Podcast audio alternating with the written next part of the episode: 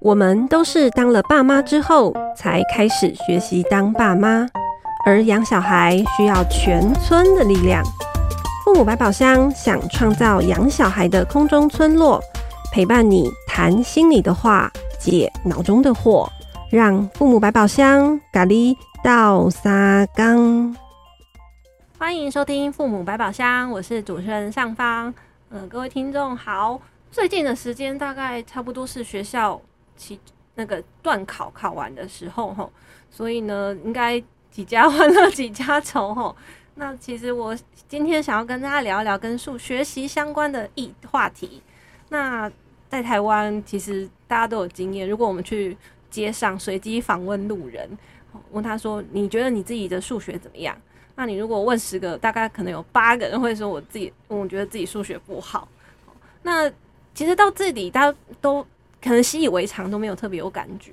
可是其实你想一下，每个人当然会有擅长跟不擅长的科目，可是数学这科尤其明显，大家对于数学是觉得自己很不太好啊，学得不好。我觉得它非常，它的那个比例超过其他科目非常非常的多。所以今天呢，我们就想要来跟大家聊一聊关于数学的学习啊，因为。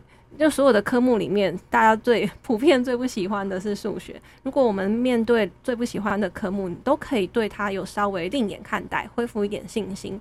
那或许其他的学科应该也就可以把差不就是比较有机会，也可以一起拉起来。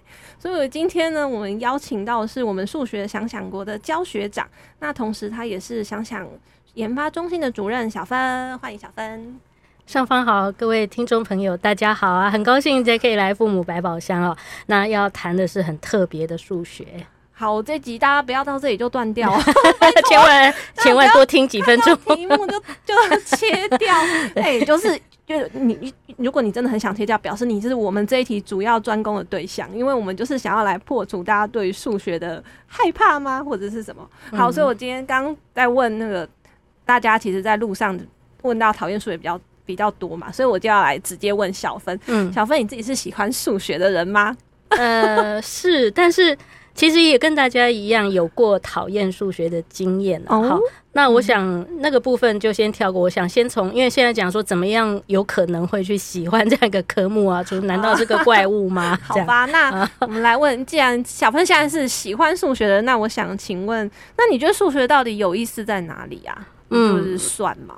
嗯，我想我今天准备了一个，假如我回想哈，比较小的时候成功的学习经验，嗯，好，先讲一个个人的，然后再来就是我觉得蛮普遍的一种经验，哈，用这样子来说明数学有意思吗？嗯，那这个成功经验是差不多在呃国中，可能是国二下或是国三的时候，那时候我们国中算是正常教学，虽然是在那个。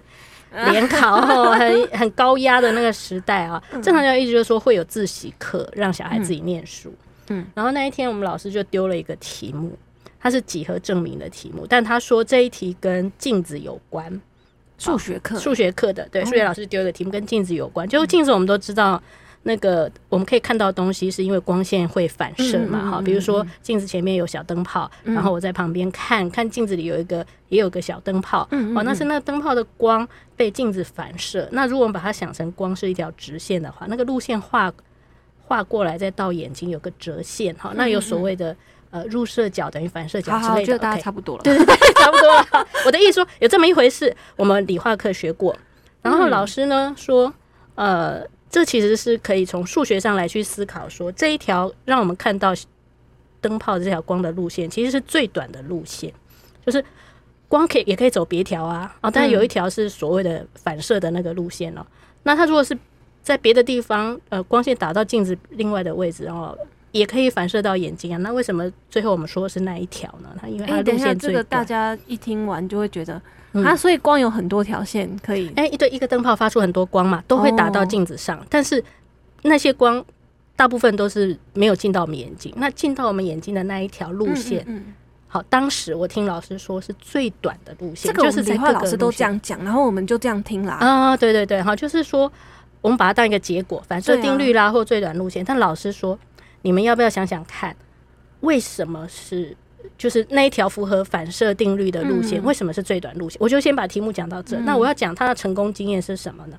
就那一堂自习课呢，我们有几个人，当然是少数几个人，就拼命想那一题。至少就我自己哦，就是用有限的那个思考能力哦，就拼命想要去解答，因为觉得那是应该是如果可以解开，是一个很厉害的事情。哇！就我不是只是了解事情是这么回事，我还可以知道为什么会这样啊，我还可以去解释说它的道理是什么。当然，我试了一整节课之后，基本上是失败的 哈，就是没有没有真的完全解出来。我用的方法可能太受局限啊，一直要去论证说换条路线就呃路线走法就会比较呃长哈。我还是被就是在镜面这一侧的光线绑住了。就后来老师的解答是要想象，我们觉得镜子里有个影像嘛，从那个影像好像也发光出来，这样就拉出一条线直线，从镜中影像到眼睛有条直线什么。总之，那个方法我听起来也觉得哇，果然是我想不到的。但我说这是一个成功的经验，虽然我没有直接解开那个题目，可是我跟题目搏斗了一节课，对，四十分钟。然后呢，非常的热切，就那种很想要知道的欲望。我是第一次这么有感觉，因为平常在解题目，大概一题就解个三五分钟就算了嘛，难题就、嗯、就算错了就算了嘛，就比较没有这种好好去想一个问题的经验。好对，但小芬，我觉得我们一般听众，像我，如果想象我十四岁，老师数学老师问我这个问题，我可能听听哦，好，就 做别的事去了。对对对对对，背英文、背国文去了哈。好，我现在要说的是说，这当然不是一个就是有呃普遍，我是说就解这一题来讲没有普遍性，可是就觉得一个东西有意思来讲，哈，就这个会让我觉得数学有意思，是因为我想要知道，我想要挑战它，嗯啊，我觉得。眼前很像是有一个谜，我想可以揭开那个谜底。嗯，嗯，嗯，那这种想知道，我觉得会蛮像说，假如说我们吃到一道好菜，我很想要做出那一道好菜的味道。哦，你也是有一个谜底，对对对，你也有一个谜底。那你你看到呃，就是假如说你你可以跟一个人下棋，你觉得他是一个很厉害的人，你也想说我要怎么样可以下的更厉害一点，对，下赢他更厉害一点，你都其实都会有那挑战性。那你会发现你。你能够投入那件事情，就是因为你有一个想要做到、想要挑战的那个。对对对，小芬，你的意思我听起来就是，你现在是把数学这个学科跟其他的东西其实放在一样的位置，哎，就譬如说，像我们常常废寝忘食，就是讲前阵子我 我迷上那个手作，然后就是很想要做出我心中还要什么口袋啊，然后什么标品，就是要扣子什么，然后其实是做了一。做一做，发现不对，又拆，做又拆，然后不小心一下子就整个晚上就没了。对对，所以你的意思是说，其实学就是数学这个科目，其实也可以跟做手手工对，就手工一样吗？没错，就是如果说他被带到，大家先不要觉得说不可能，因为我们以前经验太糟。但他如果可以被带到一个，就是你很想要知道、想要接受挑战的那种心情的话，你就会觉得他有意思。好，可是现在脑袋里真的想不到，对不对？那所以我要这样的样 子。那我们退到更小，因为小时候会更接近呃人原来的面貌。我们等于说上了学，有很多事情不得已啦，哈，就数学一直考试，一直为难我们嘛。但我们想想，在小的时候接触数学就是数数嘛。对啊。那其实啊，大家身边的小孩可能也都还正在，假如很小，正在经历这个过程，就是他数啊数，你叫他一。二三，他数到九十，你从声音听不出什么差别。可是当他开始看到符号的时候，嗯，哦，当他认得说，哦，这个十长得其实只是一个一配一个零，你还特别要跟他解释的时候，一个孩子其实会觉得很奇妙，为什么？嗯，就是十是更多啊，为什么会变成一？哦，变成零？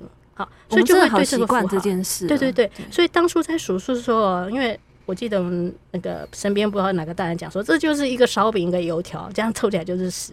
我可能要帮我记得那个，可是我想说啊，这样就是十吗？那零是什么意思？他们说没有嘛，嗯嗯，没有怎么会让数字变多？哦，那一个一再加一个没有，居然变比九还多。对，对，所以你那小小心灵，其实你也是有好奇，你也是有一种想知道，对不对？嗯嗯，嗯。好，那等到十、十一，你看那些符号，你也觉得很神奇。比如说两个一就叫做十一，可是你这时候零又不见了。对啊，不是应该写十，然后后面再加一个一，写个十一零，然后再加个一，对不对？对啊，不是应该。所以你你这一路学数数过程，就有很多的惊奇，越数越大，到九九后面是一零零。两个烧饼来 啊！零的威力这么大，可他不是没有吗？这样好，这一连串我的意思是说，其实，在每一个学习前进的过程当中，你都充满了疑惑。嗯、那那个疑惑呢，其实是反映的是你对这个世界想要了解。因为数学的知识，或我刚刚讲这个光线、镜子，这是自然的道理。嗯，其实就是我们在踏入那个文明的世界，都是以前的人已经想过的问题，有个答案了。好，所以他发明了数字嘛，所以他告诉我们有反射定律嘛。那我们学习如果一直都是只是知道答案，但是我们从来没有去想过说，哎，这个答案当初是要想什么问题而有的答案，他当初是为了解决什么困难？比如说数数，就是有很多东西，我如果不记得，我就只是觉得哦，好像有很多。所以，我们我呃刚刚有提到说，我们有编数学想象，我们教小孩数数就是从问题出发，嗯，想象当年的人，比如说，假如他是牧羊人，羊是很宝贵的财产，他就想要知道他有多少羊，对不对？可是如果当初还没有发明数字，他会怎么解决他的问题？这就是一个很好出发点。然后再怎么一路引到说，哎，我有简单的数字记录嘛？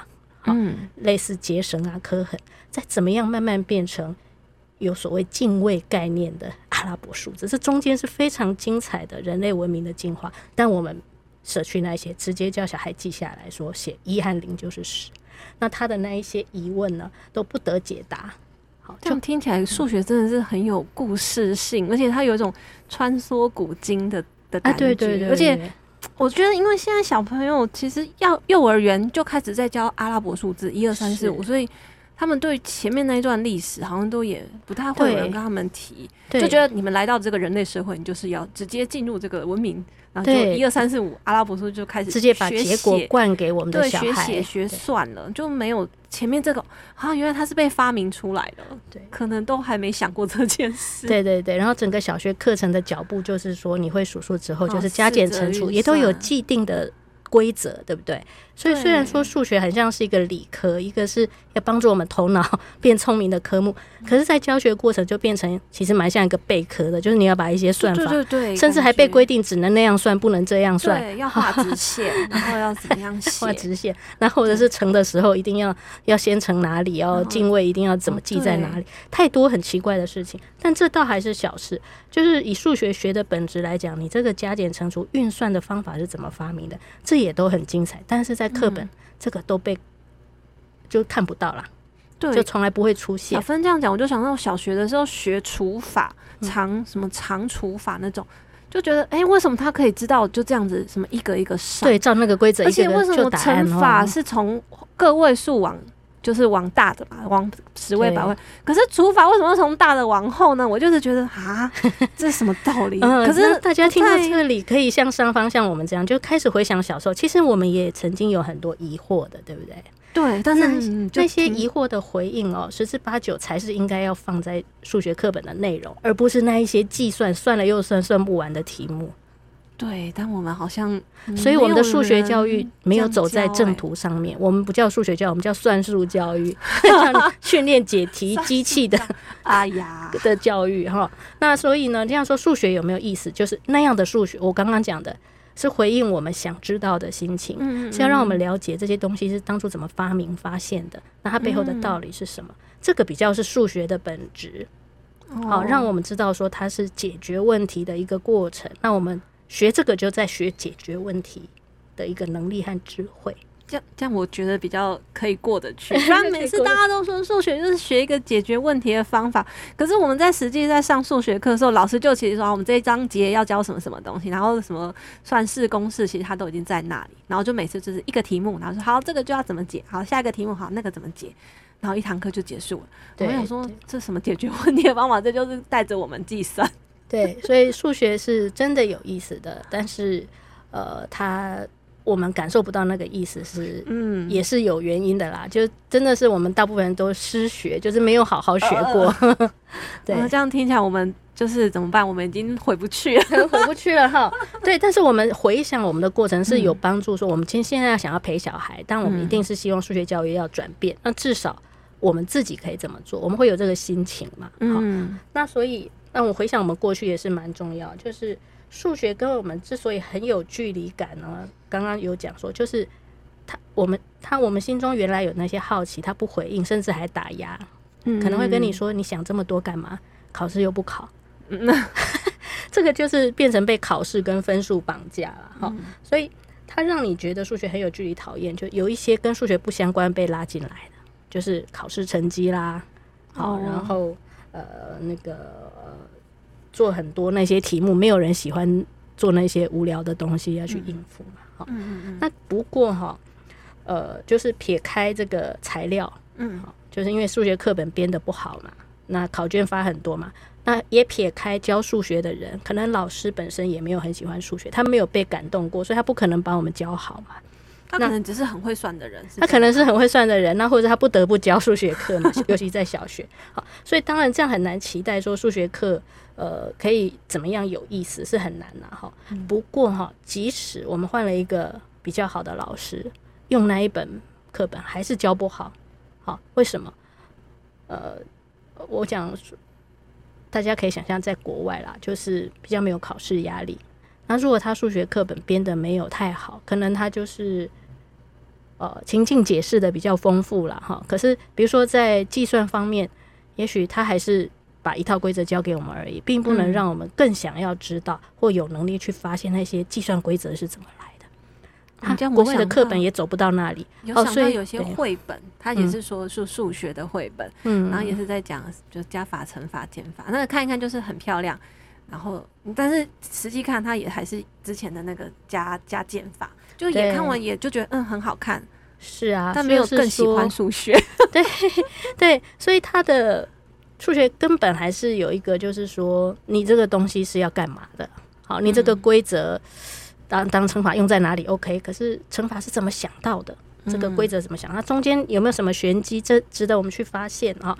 这个就是我们说当初呃，我们编数学想想很重要的一个目的，把小孩带到一个呃，就是他也跟当初去做出直式加法的人一样，他也要去探究说到底要怎么算，好可以解决这个呃，就是。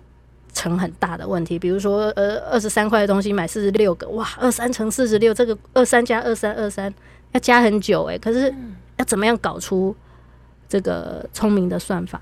其实带孩子走过这个发现的路程啊，他的脑筋才会活起来，然后他会更知道说，哦，这个呃，这个发明其实是一场接力赛啦。哈，就透过这个人家已经发明过的东西，我锻炼我的头脑，未来我可能可以去发明。这个世界上还没有的东西，好，就整个数学应该教育要奠奠定在这样的哲学上，好，所以那因为这就让我们跟传统有很大的区别断裂，所以我们之所以觉得数学很讨厌，就是因为在传统那一套，好，就是猛算猛考，嗯，好，然后那个数学对我们来讲比较是计算解题而已，那新的数学有了一个方向，但是。可能具体的落实内容还有很大一段距离，这样子。好，当然除了数学想想之外，这个我难免还是会需要 卖瓜一下，因为我们花了很大力气来做这件事哈。比如我刚刚讲数数，我们就花了很大篇幅让孩子感觉这个呃，从数数到计算是很有意思的一段文明啊。发明的过程，那我想帮听众问一下，因为讲数数，那小芳还有没有别的？因为数数这个可能对他大大家来讲，低年级嘛，那应该每个人都没有什么难。那要不要再分享另外一个数学想想厉害的例子，大家听听看？就是数学想想厉害的例子，比如说你说分数，分数分数的那个什么 什么要怎么教？因为我们一般人分数就什么分子分母，然后、嗯、然后四则运算，然后就计就是这些计数。嗯嗯，起来了，然后就就算对就好了。对，其实真的觉得分数很无聊哎，你们试着想想，真的，嗯嗯，对于分数有什么不同的教法吗？好啊，我这样讲哈，我们就从分数最基本的概念来讲，就跟学校很不一样哈。你如果翻开学校课本教分数，就是让你分一个披萨。好，或者是分一条蛋糕，对，那就切二分之一，切出四分之一这样。嗯嗯。那他为什么都只让你切一个单元？但事实上，你可能比如说你有一包糖果，呃，有十二颗，你也是可以拿出三分之一、四分之一，对不对？嗯嗯。好，那为什么它局限在一个东西的三分之一、四分之一呢？就是呢，他因为知道学小孩觉得分数很困难，所以他就回避掉重要的问题。但数学想想，我们编写的时候，我们会发现孩子。觉得分数困难，你就要针对最难的地方好好教他，而不是绕道。刚刚分上方讲的很对，就是刚开始学分数你就觉得很无聊，可是到后面变很难，对不对？对，然后就放弃了，就放弃，对，就跳船。那但是如果你在前面最基础，你愿意不回避啊、哦，把最难分数观念最难的部分直接交给小孩，到后面要做加减乘除计算，相对概念就会很清楚。好，那是什么意思？我得讲清楚，讲一个具体的例子，好不好？对。好，所以我们就刚刚讲，比如说，呃，十二颗糖果，你要拿出三分之一、四分之一。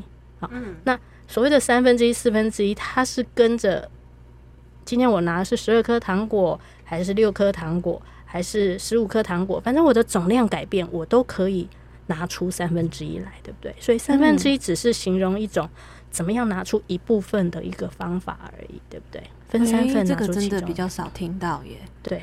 所以，我们让孩子学分数，其实是要先学说话，就是六个的三分之一是两个，好，十二个的三分之一是四个之类这样的。哇，好像语文课。十二个 对，十五个的三分之一，所以三分之一本身要很清楚，这个小孩大概都会，可是他没有把他整个情况用一句话说出来。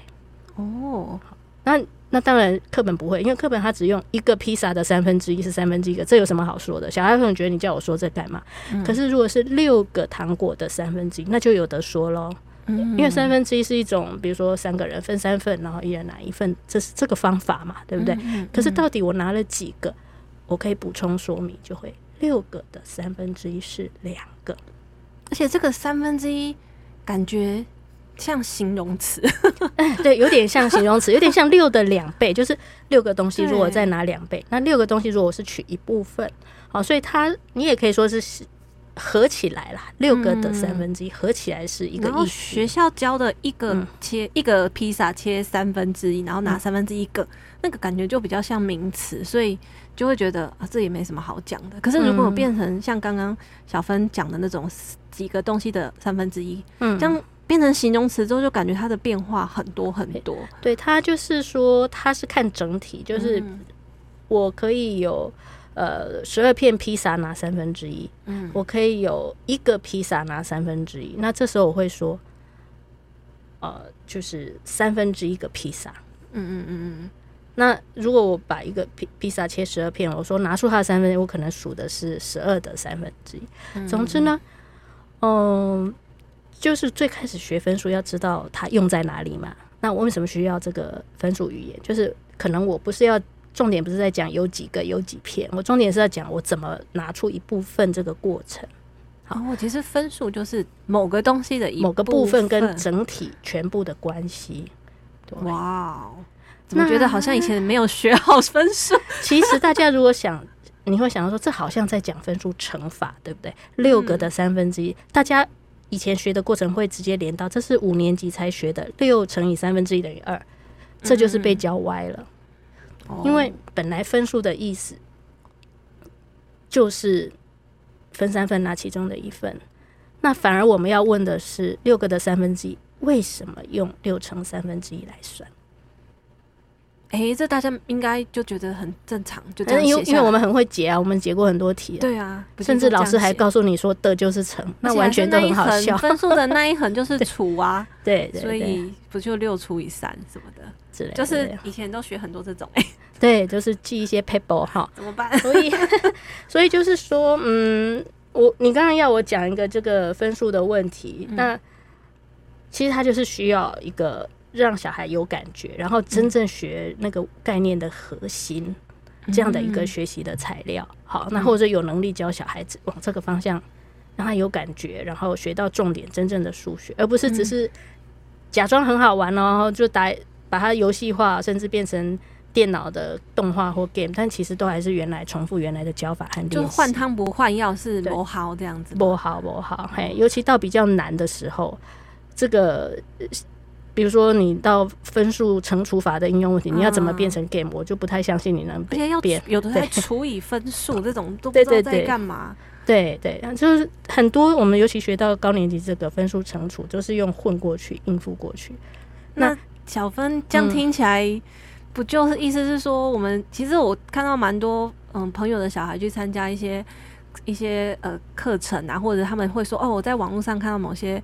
呃学自学的一些东西，他们就说就是告诉你说要多刷题，嗯，那多刷题你就会掌握这个单元它有各种变化，嗯、那刷完之后你就会哦，就是每个细那个细节你都会掌握到，就会学起来，嗯，这样听下来就刷题这样感觉怪怪的呢。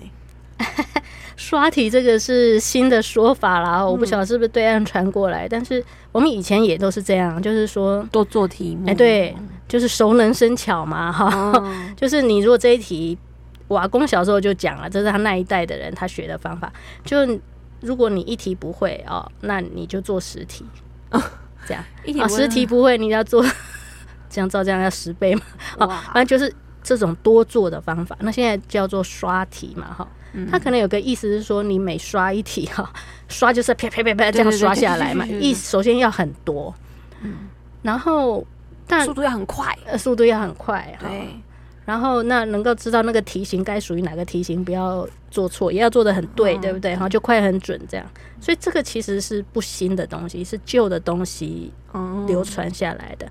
那这个东西对学习有没有害？当然有害。好，因为我们刚刚就讲数学不应该走到。一直计算解题的路线，因为还有它背后就是为什么那样算？你怎么知道这样算？的这个思路，好，这是带给比较可以带给小孩，就是他头脑上的刺激啦。因为真正大家都知道，比方你分数在生活中也用不到啊，对不对？好，如果讲实用性，学那一些其实真的没有什么用，真的是为了分数，真的是为了分数，考试分数。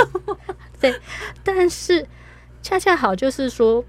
它不一定是现在个人每个人生活中的实用，可是它可以是每个人生活中的呃有意思。就我刚刚最开始讲的，它可能让你觉得有个问题要去解决，要挑战。嗯嗯嗯。好、嗯嗯哦，那所以它的呃整个教材的编写教学理念，其实是要有一个大大大的不同啦。哈、哦，不能只有刚刚讲那个旧瓶新酒哈、哦。那个旧瓶新酒就是说，呃，我换成电脑出题，哇，你可以刷更多题。对好，然后老师都录好那些讲解题目，爸妈就不用讲，就叫小孩去听那一些。你有没有仔细听过他讲的方法是让你更懂呢，还是说让你用记忆继续用死记的方法来应付这个呢？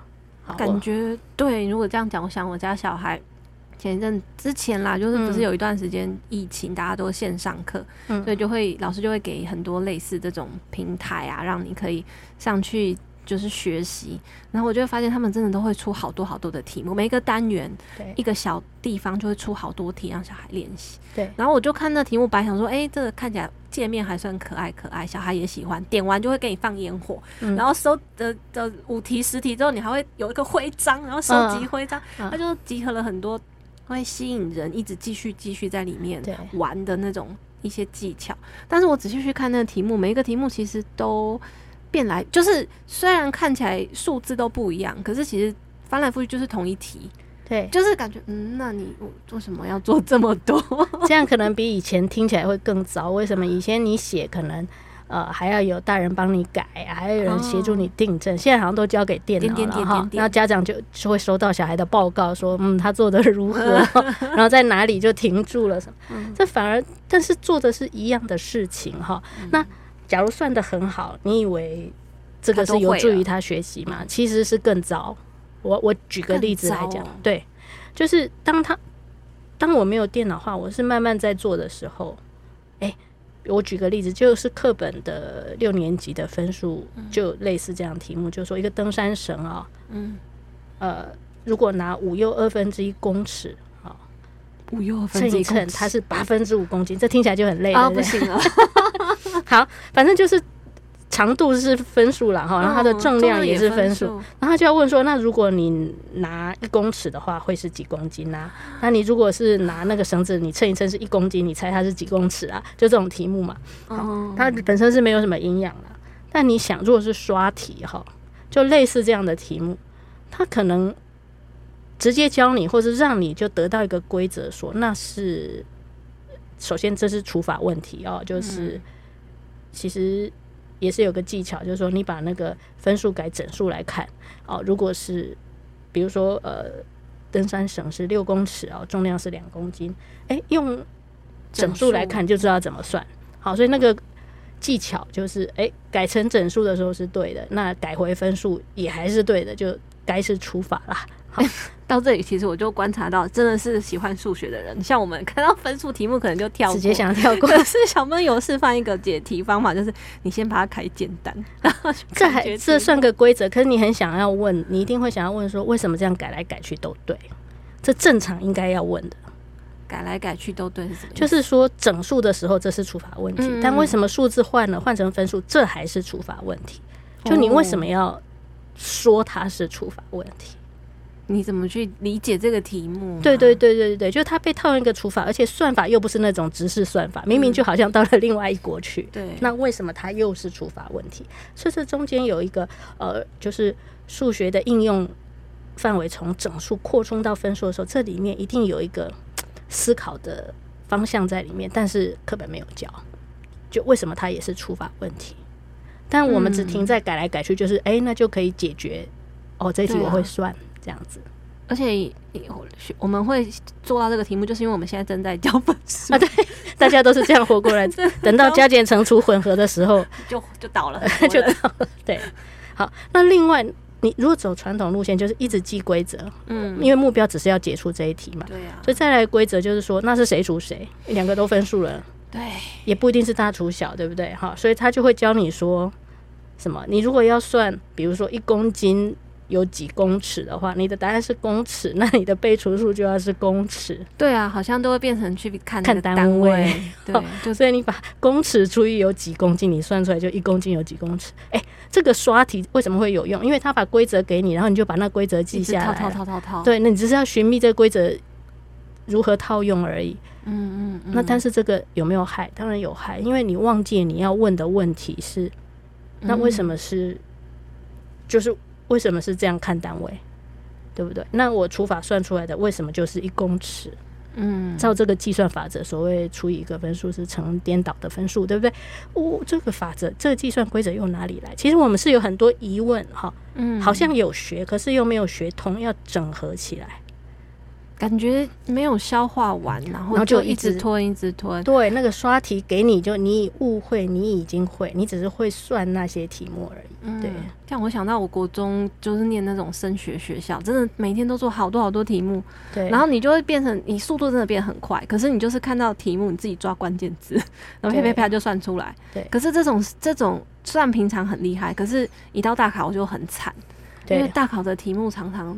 有时候是没看过的，对，有时候需要想，然后你就会发现你过去的那些技巧用不到，用不上来，嗯，因为它不让你那么容易可以用刷题的方法嘛，嗯、对，对，就觉得嗯，我的数学信心就是那时候被打击的，对，所以我们这谢谢上方你提到这刷题哦，这这个自古以来的这种应对数学学不好，就是多做题目是不对的，嗯、因为你。